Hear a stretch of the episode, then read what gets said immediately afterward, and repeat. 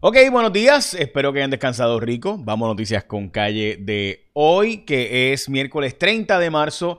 Mañana es el último día del mes, por si acaso. Y hoy es el Día Nacional de los Bipolares. Así que saludos a mí. Este, también es el Día Nacional del Doctor, el Día del Médico, que de hecho hay un tema importante de posible migración de médicos de Puerto Rico. También es el Día de la sopa de cuello de pavo. Yikes. El día del, lápiz, que de hecho siempre me ha gustado más escribir con lápiz que con bolígrafo. Eh, es también el día de llevar, ¿verdad? De caminar en el parque. Eh, también el día de las vacaciones virtuales y otras cosas más. Así que hoy es el día de todo eso. Bueno, vamos a noticias con calle de hoy. Arrancamos con que el precio del petróleo está subiendo dos pesitos hoy, pero está en 106, no en los 130 que estaba. Eh, también el gas bajó de precio y luego subió un poco, pero eh, está en 5.33, sigue siendo un precio relativamente alto por el millón de BTU. Recuerden que eh, ¿verdad? hace falta más gas. Y hay que entender eso. Básicamente ese precio significa como a 100 dólares el barril de petróleo, que sería el equivalente para nosotros. Eh, cuánto gas hay que usar para poder, para poder quemar y mover la fuente de energía que tenemos. Por ejemplo, mire, la energía hoy en el precio de la gasolina en la Florida está en 4.20, en Puerto Rico está en 4.6. Eh, dólares el galón, por si acaso. En Texas está a 3.86, por si acaso. Así que hoy el precio promedio en Puerto Rico, que es uno, un dólar 7, un dólar 6 centavos. Eh, el litro, pues básicamente cuando lo multiplicas por 3.78, que es un galón, pues ahí te da ese número. Ok, vamos a las portadas de los periódicos. El vocero procura agilizar la reconstrucción. La secretaria Marcia Fudge eh, reconoce que hay atraso de la erogación de fondos para Puerto Rico. Esa es la portada del vocero. La portada de primera hora, ante posible desarrollo, exigen al Departamento de Recreación y, de, perdón, de Recursos Naturales proteger Bahía Ballena, lo cual no ha ocurrido con Jobos necesariamente.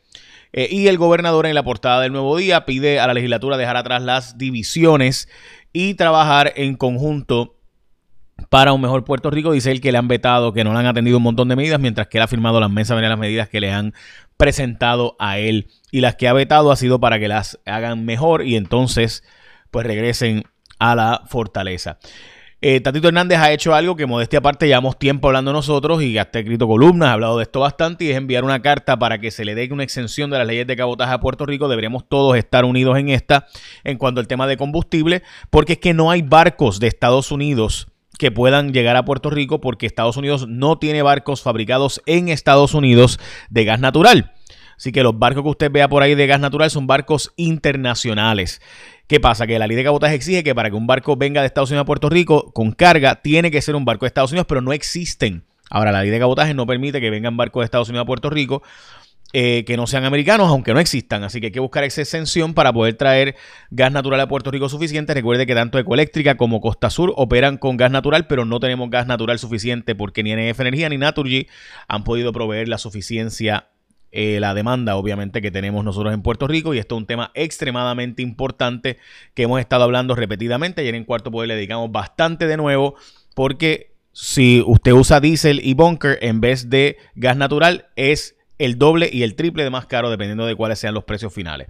Recuerda, hoy es un día importante porque si tú tienes dependientes que tengan 17 años o menos de edad, puedes reclamar el Child Tax Credit y por cada menor dependiente puedes pedir hasta 3.600 por dependiente. Estamos hablando de un crédito brutal.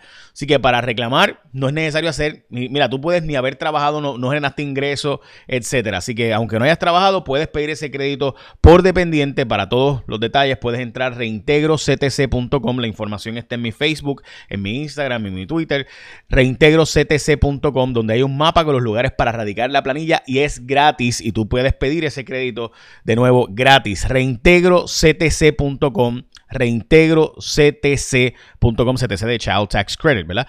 Reintegroctc.com reclama el Child Tax Credit, el crédito por dependiente, dinero es tuyo y de tu familia, eh, son fondos federales, así que aprovechalos que son buenos los chavos. 3.600 por menor de, de, de 6 años o menos, 3.000 dólares por de 7 años, de 6 años a 17 eh, años. Así que ya saben, bueno, aprovechen. Hoy el alcalde de Trujillo Alto pues está en problemas. Los federales le notificaron que es objeto de investigación y lo citaron a la oficina del FBI. La confirmó la fuente de Cuarto Poder. Esto fue primero reportado por Melissa Correa de Tele 11, que señaló que lo habían declarado, lo habían citado un gran jurado. Hay dos versiones, ¿verdad?, de si fue un gran jurado o fue al FBI. Eh, la verdad es que, de nuevo, Este, lo que sí es importante es que es objeto de investigación. Así que estaremos al pendiente. La Cámara de Representantes referirá al presidente de Luma por posible conflicto de interés y es básicamente que Luma está contratando a empresas que preside eh, Wayne Stensby y que obviamente como accionista pues se puede beneficiar según alega la Cámara de Representantes que el presidente de Luma pues ha estado dándole contratos de Luma para que empresas de él se beneficien y demás. Eh, o sea, subcontratando empresas básicamente de él por el lado.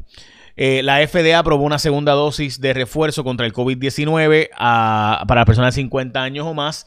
Esto por resultados en Israel. La Fiscalía Federal se opone a que Rafi Pina salga libre bajo fianza. La senadora Joan Rodríguez Bebe está planteando un proyecto que restringiría el acceso al aborto después de las 22 semanas. Y honestamente, gente, yo he escuchado la oposición de algunas personas al proyecto. Eh, está bien duro la oposición, oponerse a este proyecto porque el proyecto básicamente lo que dice es, bueno, si tú no quieres ser mamá después de las 22 semanas, después de 22 semanas de embarazo, pues no lo seas. Yo, el Estado, yo me encargo de sacar el bebé y asegurarme de darle los tratamientos médicos para que ese bebé pueda ser, si es viable, pues obviamente sobreviva y lo damos en adopción. Eh, yo, o sea, de verdad oponerse a eso, yo honestamente lo veo bien difícil. De nuevo, a la semana número 22, que tú puedas, que si tú no quieres ser mamá, no hay problema, yo saco el feto, pero me encargo de llevarlo a término y que pueda darse en adopción eventualmente si médicamente eso es viable. Obviamente si el niño no tiene riñones o estómago o algo, pues sí podría abortarse o el criterio médico de que la, la salud de la madre esté en peligro, pues ahí también sí podría abortarse en el proyecto. Así que me parece que este proyecto es uno de esos proyectos que oponerse es bien difícil porque lo que está diciéndote es, oye, yo eh, Estado, yo gobierno, por ley, te voy a decir, tienes hasta la semana número 21, pero una vez ese bebé es viable, eh, desde la semana 22 se presume que es de la semana 22 en adelante, yo puedo sacarte el bebé, no, es, no va a ser tuyo más. Tú no lo quieres, ¿verdad? Tú quieres abortar, no hay problema. Yo lo cojo y me lo llevo a un sistema, ¿verdad? El que sea tecnológico para darle supervivencia y que pueda sobrevivir. Y por tanto, ese feto pues, se convertirá en un bebé y lo daremos en adopción. ¿Qué, o sea, ¿qué, tiene eso de malo? Pues honestamente yo lo veo bien difícil para los grupos de oposición, eh, porque esa, eso es una lógica ¿verdad? básica.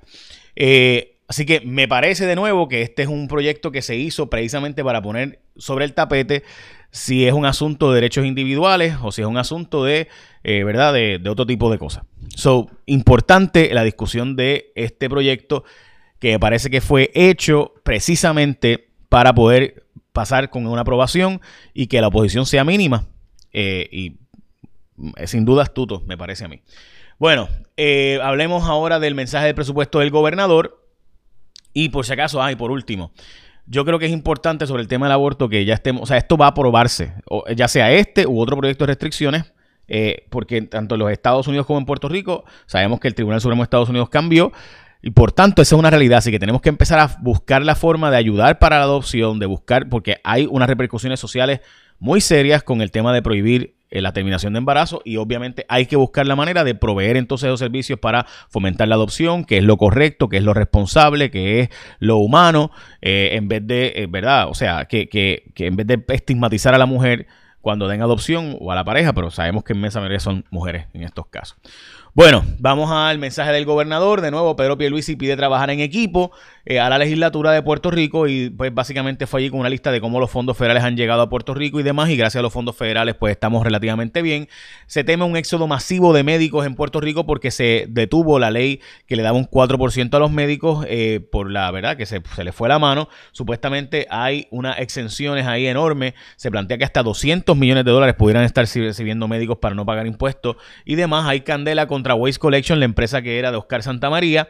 Eh, este, esta es la empresa que tenía los contratos de, basura en Sidra, en otros pueblos, que by the way era más barata que muchos otros pueblos. Eh, después tenemos información sobre esto para Cuarto Poder. Tenemos bastante investigación sobre este tema de la basura. Porque esto sigue, gente, esto no ha cambiado. Y ya estén pendientes con lo que vamos a estar sacando pronto. Pero están protestando los vecinos de esa zona porque a pesar de que hay un CCDcista, se sigue depositando basura allí.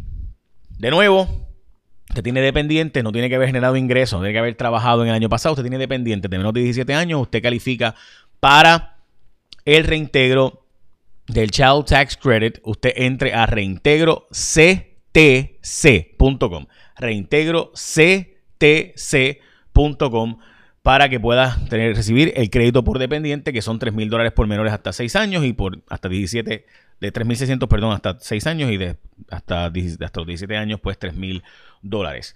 El precio del petróleo, como les mencioné, subió, pero importante, el precio del trigo eh, había subido, volvió a bajar un poco y el precio de la soya subió un poquito y el precio del maíz también eh, ha estado subiendo, pero ciertamente bastante por debajo de lo que estaba anteriormente. Hubo conversaciones eh, en Turquía y es posible que sea una reunión entre Zelensky y Vladimir Putin. Eso está todavía en la palestra a nivel internacional. Écheme la bendición, que tenga un día productivo.